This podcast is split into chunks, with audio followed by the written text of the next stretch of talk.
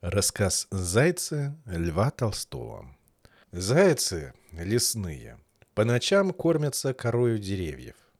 Зайцы полевые, а зимами и травой. Гуменники — хлебными зернами на гумнах. За ночь зайцы прокладывают по снегу глубокий видный след.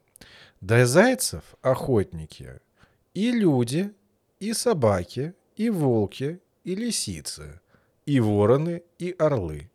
Если бы заяц ходил просто и прямо, то поутру его сейчас бы нашли по следу и поймали. Но заяц труслив, и трусость спасает его. Заяц ходит ночью по полям и лесам без страха и прокладывает прямые следы.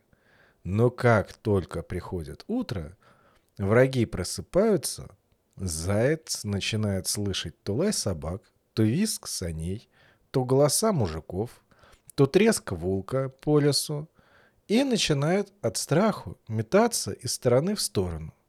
Проскачет вперед, испугается чего-нибудь и побежит назад по своему следу. А еще услышит что-нибудь и со всего размаха прыгнет в сторону и поскачет прочь от прежнего следа.